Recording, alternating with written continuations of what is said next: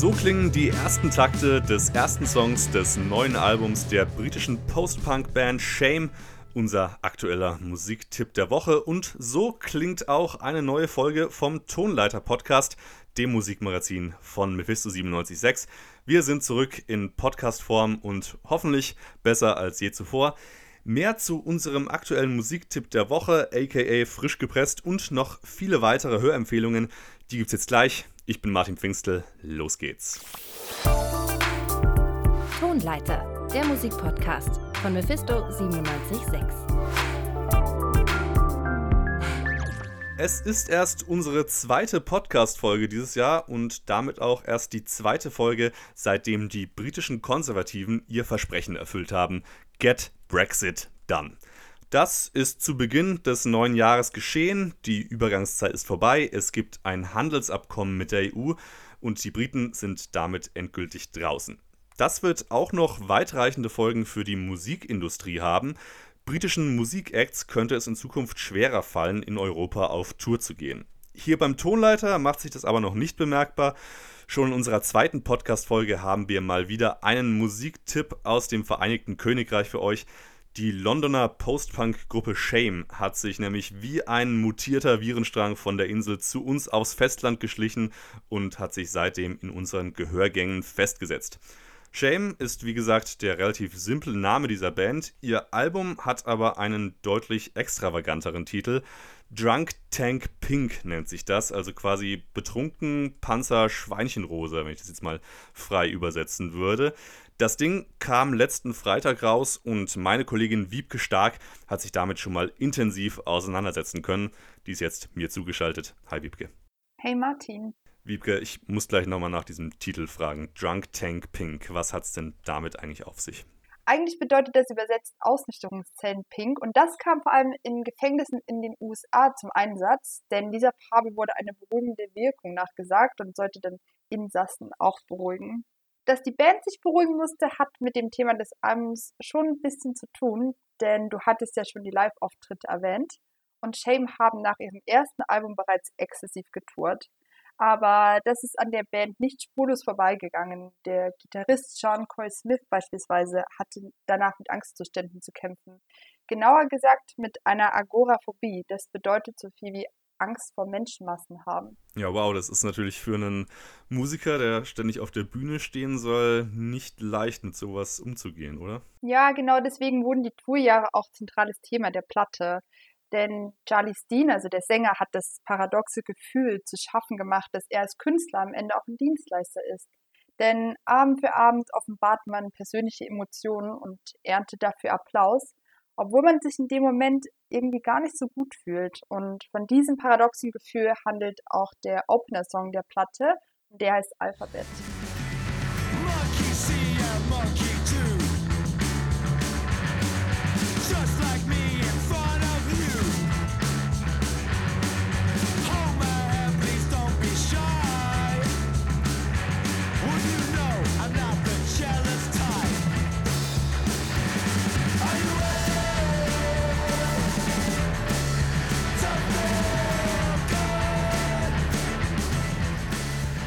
Also ein Ausschnitt aus dem Song Alphabet, wo es um die widersprüchlichen Gefühle des Tourlebens geht.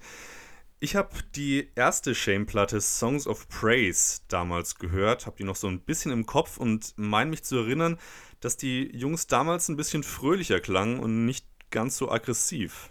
Ja, auf Songs of Praise waren Shame auch noch ein wenig lockerer und jugendlicher. In Drunk Tank Pink haben sie ihre Entwicklung beschrieben und wie sie seit dem ersten Album auch irgendwie erwachsener geworden sind. Diese lange Tourzeit hatte echt negative Auswirkungen auf alle und das verarbeiten sie damit. Und dieses Thema zieht sich durch das Album und die Entwicklung findet dann ihren Höhepunkt in dem Song Station Wagon. Das ist auch der längste Song der Platte. Der handelt von der Entwicklung der jugendlichen Shame-Mitglieder hin zu den erwachsenen Shame-Mitgliedern. Das Coole ist, dass der Song sich auch entwickelt. Also der hat einen ziemlich ruhigen Einstieg, aber wird am Ende dann nochmal explosiv. I need a new solution. I need a new resolution, and it's not even the end of the year.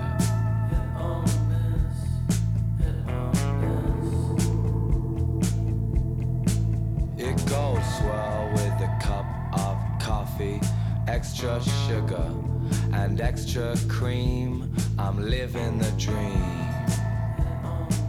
Das war also ein Ausschnitt aus Station Wagon. Wir haben da jetzt vorhin schon über den Tourstress gesprochen für Shame und wie der so ein zentrales Thema auf dem Album Drunk Tank Pink war. Als dann der Lockdown kam, muss sich das ja auch nochmal total überwältigend angefühlt haben für die Band, dass sie dann quasi so von 100 plötzlich auf 0 in kürzester Zeit umsteigen mussten.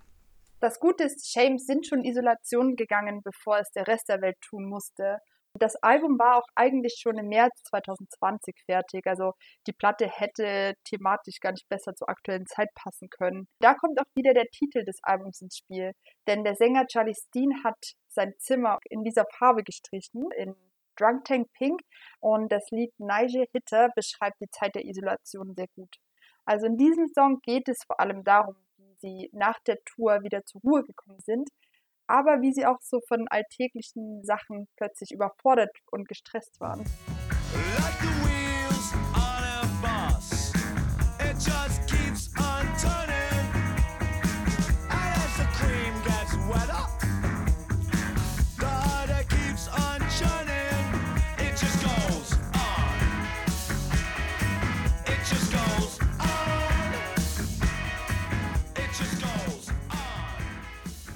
Ja, Nigel Hitter heißt der Song. Da hat mich der Titel schon vor der Aufnahme vom Podcast äh, neugierig gemacht und ich habe dann mal gegoogelt, ob das denn irgendwas mit Nigel Farage zu tun hat. Also ich habe keinerlei äh, Hinweise darauf gefunden, aber ich glaube, es ist Shame durchaus zuzutrauen, dass sie Nigel Farage gerne mal eine runterhauen würden, oder? Würde ich auch nicht ausschließen und der Song ist für mich auf jeden Fall ein Highlight auf der Platte, neben Human for a Minute. In diesem Track geht es um eine Trennung, die der Sänger Charlie Steen durchleben musste. Und der meinte zwar mal in einem Interview, dass er solche Themen mit Shame eigentlich niemals anrühren wollte, hat den Song dann aber doch geschrieben und der ist auch wirklich toll geworden.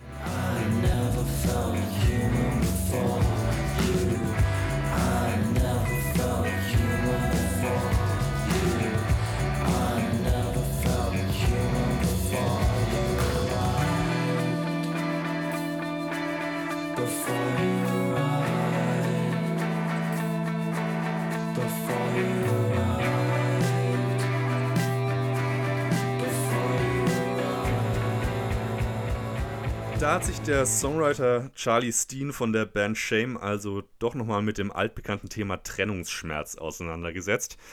Bei Shame klingt es aber doch deutlich ehrlicher als bei zum Beispiel Taylor Swift oder irgendwelchen anderen üblichen Pop-Acts.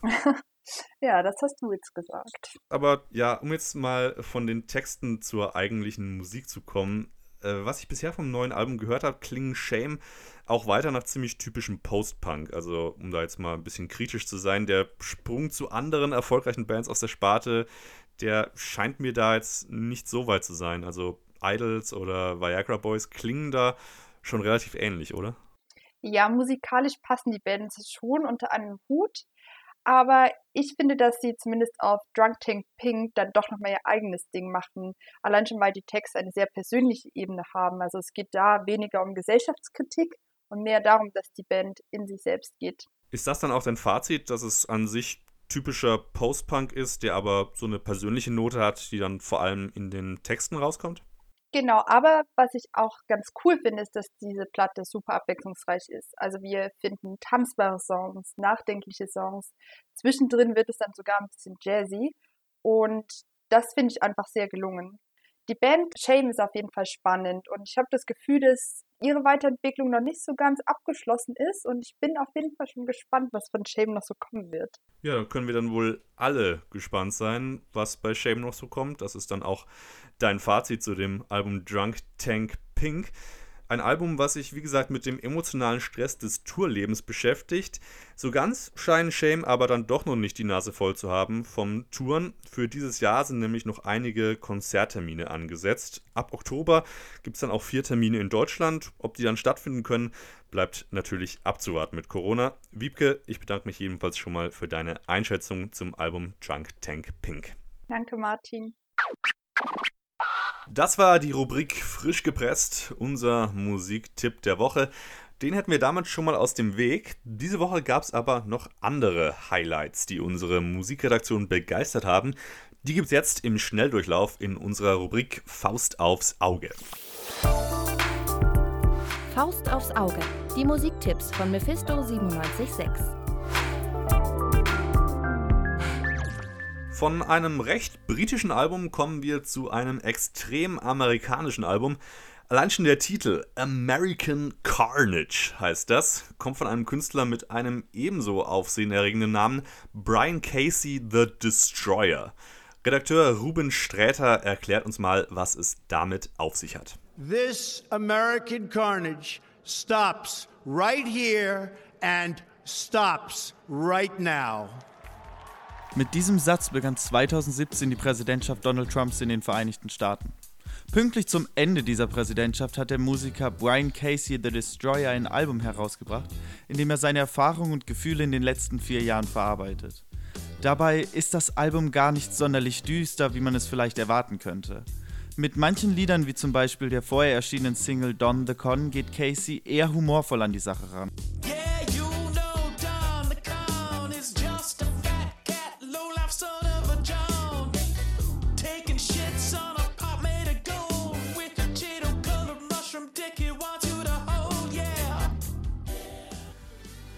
Das Gitarrenspiel des Amerikaners wird dabei begleitet von psychedelischen Synthesizern und funkigen Bässen.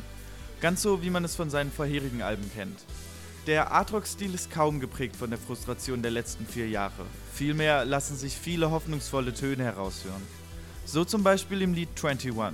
Hier erklärt Casey seine Hoffnung auf eine Verbesserung der Verhältnisse unter dem demokratischen Präsidenten Joe Biden.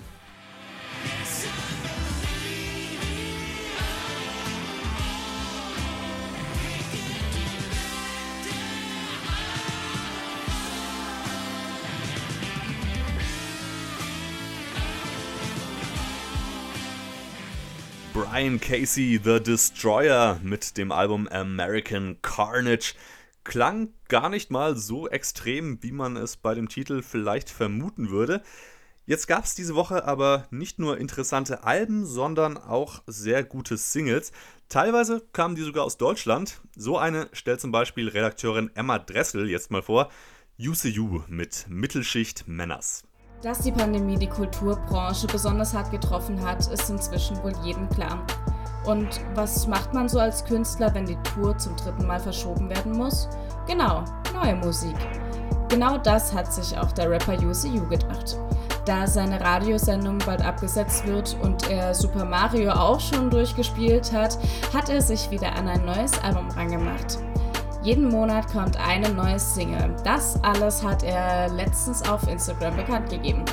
Und nun ist er mit dem Song Mittelschicht Männers schon bei Single Nummer 2.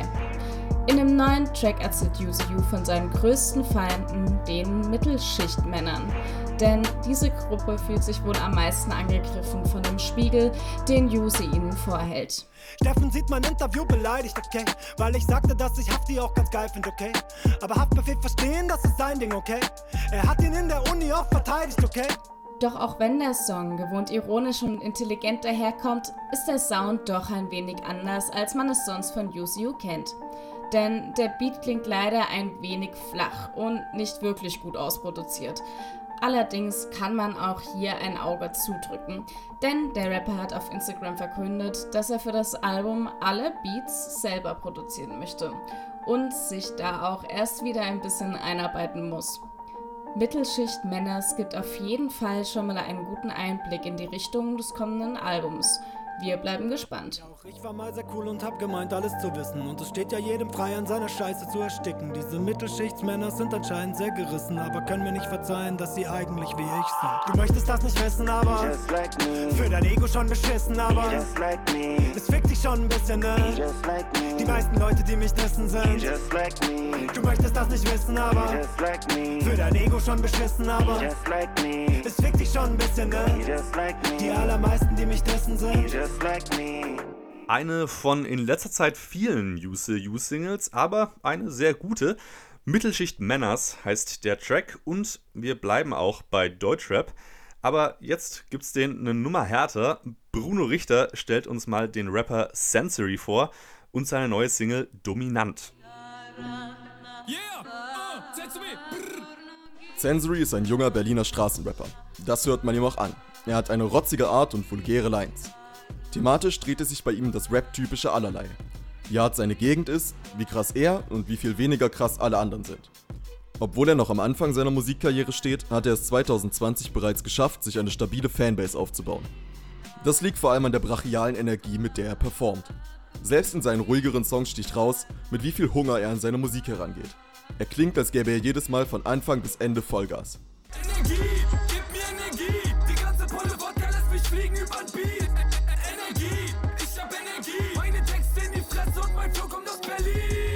Diesen Donnerstag hat Sensory seinen musikalischen Startschuss fürs neue Jahr veröffentlicht. Die Single Dominant gibt es als Exclusive auf YouTube. Wie bei ihm erwartet, bekommt man aggressiven Sound pur und respektlose Attitüde. Diesmal auf den Beat von XXX Tentations Look at Me. Der ungewöhnliche Rhythmus für Sensory lässt den Song zusätzlich herausstechen. Dass das Ganze auf dem Kanal von Arafat Abu Chaka veröffentlicht wurde, lässt außerdem viel Raum für Spekulationen. Es könnte gut sein, dass da ein Labeldeal oder ähnliche Zusammenarbeit auf uns zukommt. Man darf gespannt sein. Gefährliche Nächte auf eiskalten Straßen, ich brauch nicht zu reden, bei mir sprechen Taten. Ich dribbel die Szene und mach mir einen Namen, wir führen Kriege wie Soldaten. Treff Brüder aus Spanien, Italien, Afghanistan, trotzdem halte ich meinen Kreis klein. Silber, die Farbe des Schmuckes am Handgelenk, Trainingsanzug importiert aus der Türkei. Ja, das ist mal ein Ghetto-Lied auf einem Ghetto-Beat, würde ich sagen. Die neue Single Dominant von Sensory. Und der nächste Track ist im Vergleich dazu etwas entspannender, kommt von einem, von einem Act, den ich in der Rubrik Insider-Tipp verbuchen würde. Die Band hat nämlich gegenwärtig noch keine 30 Abonnenten auf YouTube, aber man kann sagen, da ist Potenzial nach oben. Die Gruppe heißt Luna Lux. Der Song Stop Turning und Redakteurin Lia Fuchs stellt ihn uns mal vor. Ein Song, der in Gedanken schwelgen lässt, ist die neueste Single Stop Turning von Luna Lux. Warum das paradox ist, liegt wohl daran, dass die Single ein kleiner Reminder sein soll, aus dem ewigen Gedankenkreislauf auszubrechen.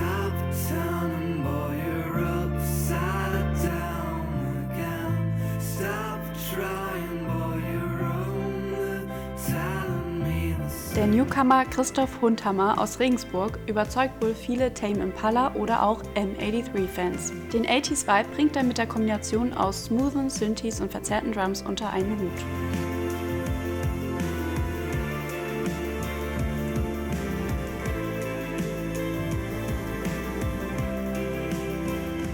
Zu seiner vielversprochenen Single erscheint die EP am 12. Februar und bis dahin heißt es wohl Geduld bewahren.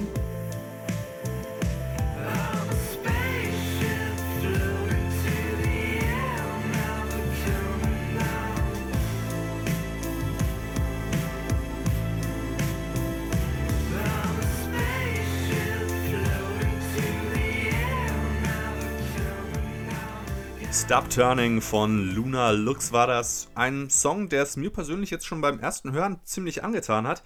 Mein persönliches Musikhighlight der Woche ist aber ein anderes. Das kommt von zwei aktuell ganz großen Künstlerinnen. Einmal aus den USA Billie Eilish und aus Spanien Rosalia. Vor allem von letzterer bin ich persönlich im Allgemeinen ein großer Fan. Ich liebe ihre Stimme einfach sehr und diese beiden haben sich jetzt mal zusammengetan für eine neue Single mit Text gemischt auf Englisch und auf Spanisch, wobei sogar Billie Eilish hier mal ihr Spanisch auspacken darf.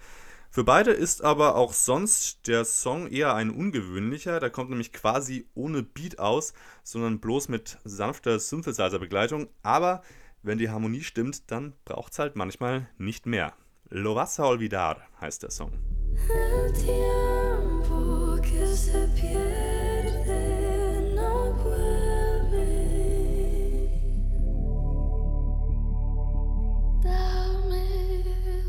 soy bajarme de la cruz. Lo